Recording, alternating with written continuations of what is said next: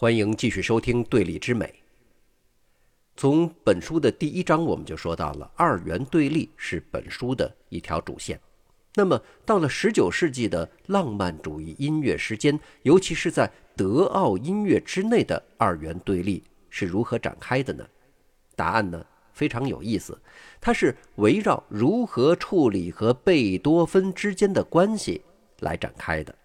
那这是为什么？其实，这还是贝多芬太优秀、太伟大了。他已经把传统题材写到了登峰造极的地步。如果贝多芬没有他的那个第九交响曲，浪漫主义作曲家在传统题材上或许呢还有那么一点点的空间。但是，贝多芬写出了第九交响曲，在这里他已经把交响曲这种题材的可能性发挥到了空前高度。后世的音乐家想在交响曲这条道路上再去创新，写出超越他的作品，实在是太困难。从作曲的手法和精神内涵上，大家可以说，布拉姆斯第一交响曲结尾高潮的设计更加辉煌，布鲁克纳第八交响曲更加深邃，马勒的第八交响曲的规模更具开创性，等等。但是，考虑到是在历史上首创，以及贝多芬第九交响曲在历史上和全世界范围内的客观影响力，你实在是没办法找出一部交响曲可以在最伟大的认知上把它给比下去。除了交响曲之外，其他题材的作品也是如此。贝多芬的三十二首钢琴奏鸣曲被称为钢琴音乐中的新约圣经。那么，所谓的旧约圣经，也就是跟新约圣经相对应的，在钢琴音乐里面说的是谁呢？说的是巴赫的平均律钢琴曲集。贝多芬还有五部钢琴协奏曲以及小提琴协奏曲，至今都是全球范围内上演频率最高的协奏曲作品。室内乐方面，贝多芬有十六部登峰造极的弦乐四重奏。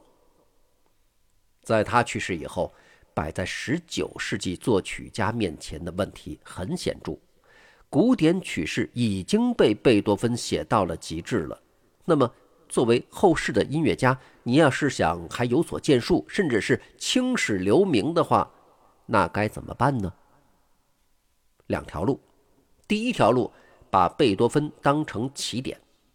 贝多芬已经充分给出了如何把古典题材写好的范例。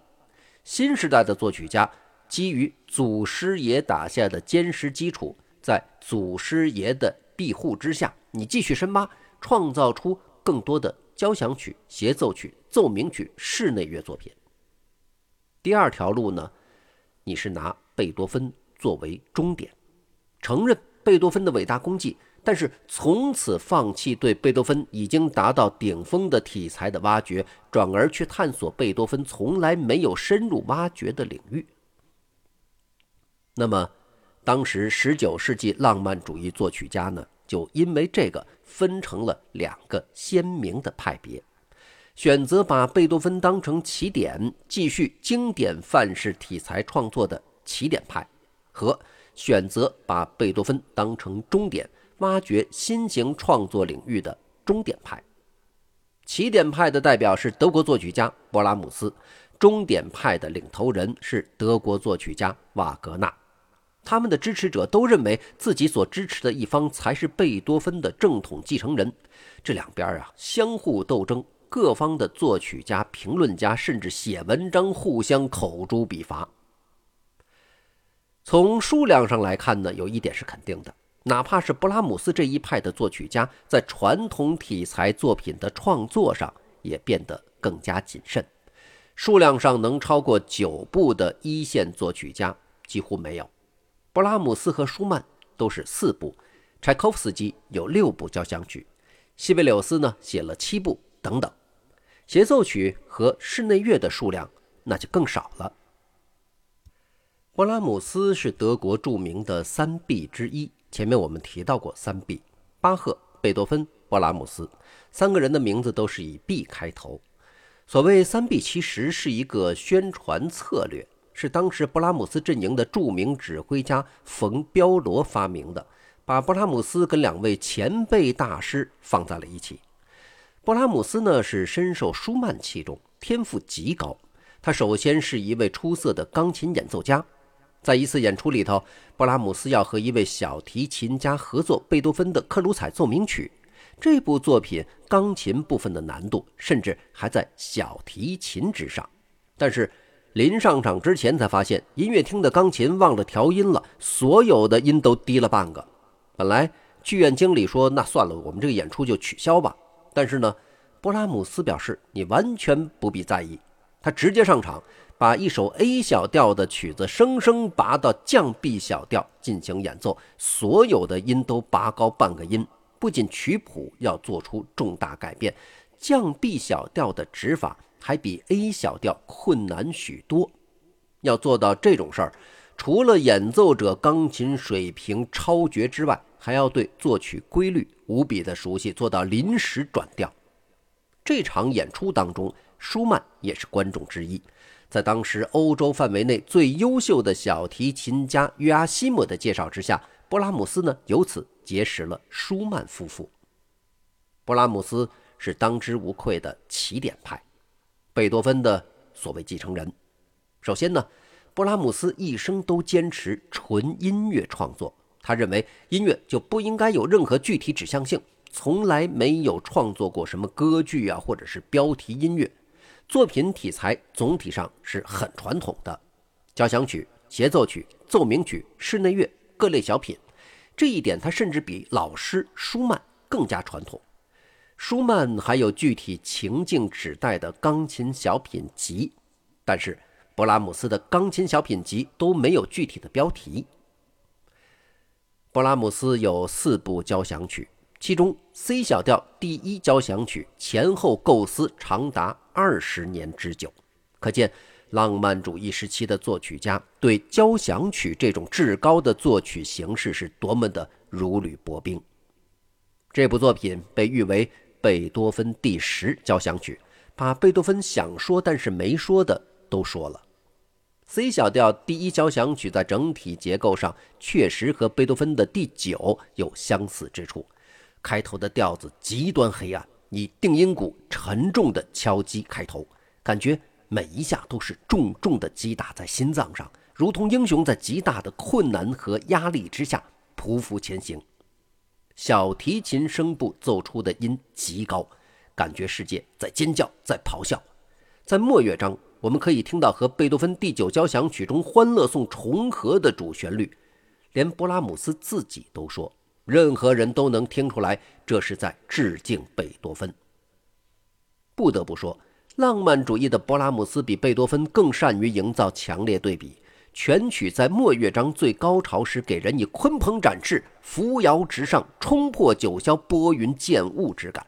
黑暗的日子终将过去，光明总会到来。虽然勃拉姆斯秉承了贝多芬部分的作曲理念，被看成是贝多芬的继承者，但是咱们不应该认为。勃拉姆斯是单纯的模仿，勃拉姆斯的作品在总体上比贝多芬的更复杂、更丰富。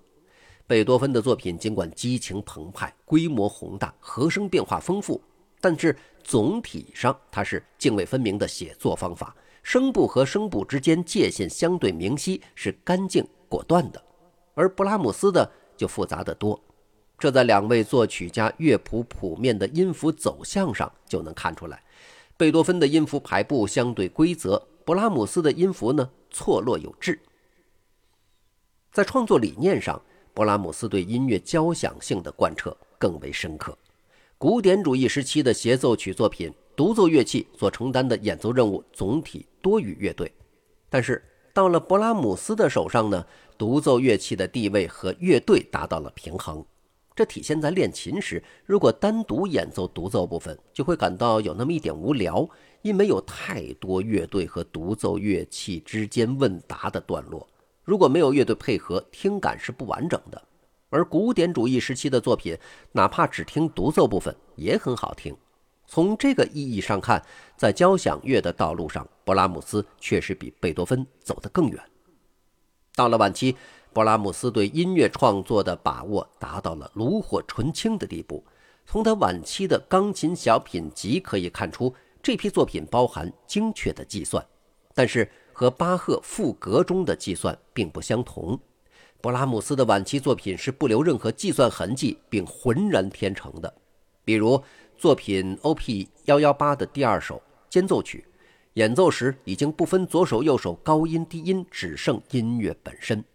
这就好比是一个制作精良的榫卯结构的家具一样，形状美观，结构完美，而且你根本看不出来有连接的痕迹，一根钉子都找不到。不够了解勃拉姆斯的人会认为他的音乐过分雕琢，匠气太浓。这确实是勃拉姆斯创作没有成熟时期的缺点。比如早期的 D 小调第一钢琴协奏曲就会有少许的卡顿感，但是真正成熟之后，他的匠气那可就不是什么工匠的匠气了，那是巨匠。那么说到这儿呢，我们就不妨来听一下所谓的不够成熟的。D 小调第一钢琴协奏曲到底是个什么样的水平？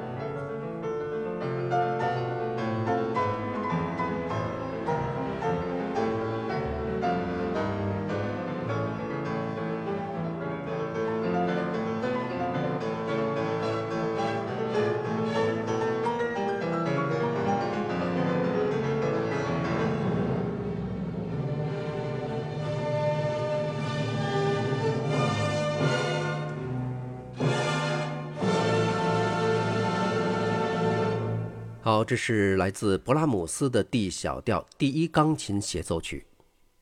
跟勃拉姆斯截然不同，终点派的瓦格纳是坚信传统音乐形式已经被贝多芬写完了，再挖掘也没什么深远的意义。他要探索贝多芬没有深入挖掘过的领域——歌剧，确切地说是德语歌剧。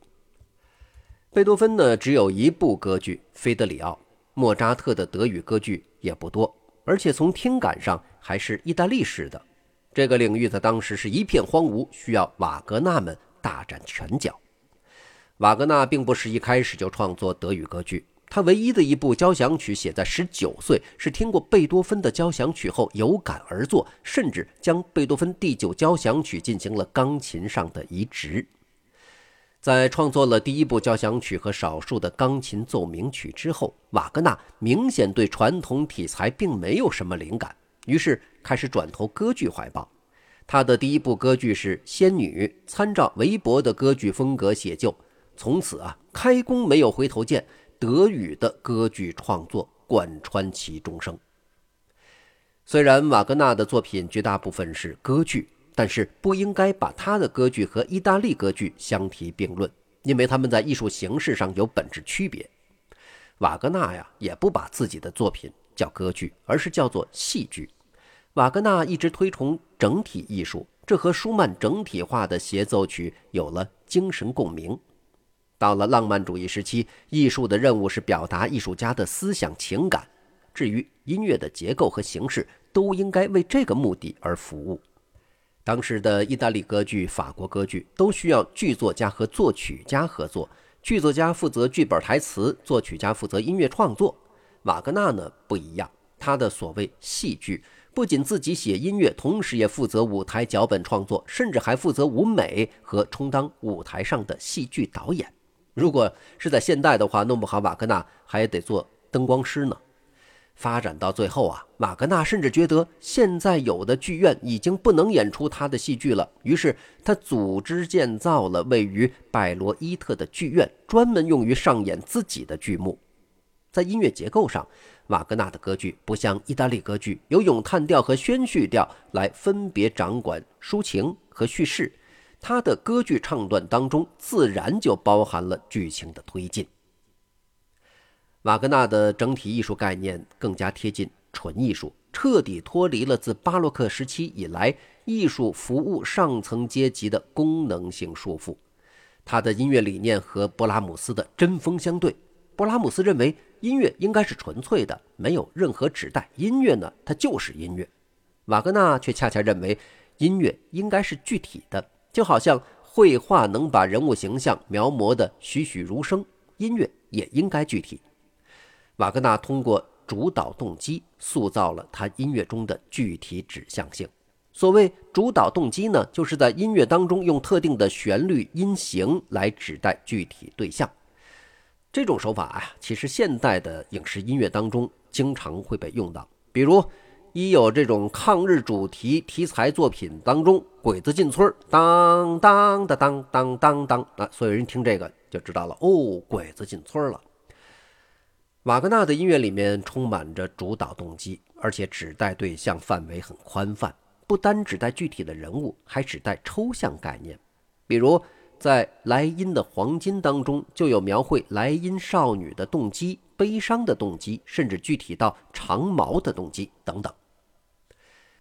如果说勃拉姆斯是集中放大了贝多芬音乐当中的浪漫主义，那么瓦格纳就是集中放大了贝多芬音乐当中的英雄主义气息，而且逐渐把这种英雄主义气息上升到了神性的高度。他的音乐给予听众的是一种崇高感。会激起听众亢奋、奉献、战斗意志方面的感受，这种感受呢，也许更加接近宗教体验。尽管他并不是一个笃信宗教之人，瓦格纳音乐中的英雄主义和神性体现在方方面面。首先，在题材上，瓦格纳热衷描绘神话、传说、古老的历史故事，这类题材是脱离当时社会现状的。艺术理念的指向是向上的，也就是。所谓虚无缥缈的神之领域，这方面的代表作是瓦格纳的大型歌剧《尼伯龙根的指环》，这是历史上规模最庞大的歌剧，由四部分歌剧组成，分别是《莱茵的黄金》《女武神》《契克弗里德》以及《众神的黄昏》。每部歌剧都有四个小时以上的长度，要分四天上演。总体上，《尼伯龙根的指环》是基于北欧神话故事创作的。从歌剧故事的选材上就能发现他的作品英雄主义的特点。相比之下，意大利歌剧就要世俗得多。除了内容的宏伟、音乐规模的庞大，瓦格纳歌剧在听感上也是极具交响性的，对铜管的使用尤其突出。铜管乐器是管弦乐团当中最为响亮的。瓦格纳歌剧的演唱者因为经常要和铜管乐相抗衡。嗓音都异常洪亮，善于演唱瓦格纳歌剧的歌唱家会被单独区分开。如果说一个人是一名瓦格纳男高音，通常说明他有着异于常人的巨大音量。瓦格纳歌剧对音量要求如此巨大，是因为它交响性的创作方式。意大利歌剧的创作方式是咏叹调式的，乐队就算庞大，也是人声的伴奏，所以人声容易突出。但是瓦格纳歌剧明显只是把人声当成一件会念词的乐器来用，器乐和声乐交织，乐队不是伴奏，而是和人声相互碰撞，自然呢对人的音量就有非同一般的要求。听感上，瓦格纳音乐给人延绵不绝的感受，从头至尾没有明显间断，他通过无中旋律的手法来达到这个听觉效果。单独唱段里，除了这个唱段结束，否则难有喘息机会。抛开艺术成就不说，能凭一己之力开辟出一个全新的创作领域，瓦格纳更是一种文化现象。但是呢，真要从音乐的悦耳程度和创作能力的高低来说，布拉姆斯在纯音乐上的创造力无疑是更胜一筹的。而瓦格纳音乐打动人的方式是气氛式的。和声式的刺激的不只是听觉，还能调动人在精神上更深层次的，甚至接近宗教体验层面的感受。他的知名歌剧《特里斯坦与伊索尔德》就是其中的代表。瓦格纳前半生动荡漂泊、挥霍无度，基本上是在欠债当中度过的，而且因为政治问题一度流亡国外。后来。因为巴伐利亚新继位的十八岁国王路德维希二世是他的忠实支持者，瓦格纳从此平步青云，不仅摆脱贫困，就连在拜罗伊特盖剧院的钱也主要来自国王。瓦格纳虽然一直创作充满神性崇高的音乐，但据说这个人呢十分市侩，极其在意功名利禄，乐于享受人间荣华富贵。所以，不喜欢瓦格纳的人就觉得瓦格纳的音乐当中表现出来的崇高，那是惺惺作态。持这种观点的人，甚至包括了二十世纪最伟大的指挥大师之一的切利比达凯。那么，值得一提的是，瓦格纳和德国著名哲学家尼采的故事。尼采是个业余作曲家，也是瓦格纳的崇拜者，曾经被瓦格纳音乐当中的反叛精神深深吸引。尼采主张上帝已死。在他看来，建立在基督教教义基础上的旧世界道德观已经落伍，甚至崩坏。人类社会急需建立新道德体系，而这种创新和革命式的改变，正是瓦格纳音乐当中所饱含的。但是在瓦格纳创作了最后一部歌剧《帕西法尔》之后，尼采选择了和瓦格纳决裂，并发表了一篇尼采反对瓦格纳，因为帕西法尔回归宗教、回归基督的倾向。让尼采大失所望。好，这期节目呢，咱们就先聊到这儿。在节目的最后，我们共同来听瓦格纳一首著名的歌剧《女武神》的音乐片段。今天就先聊到这儿，下期节目继续聊。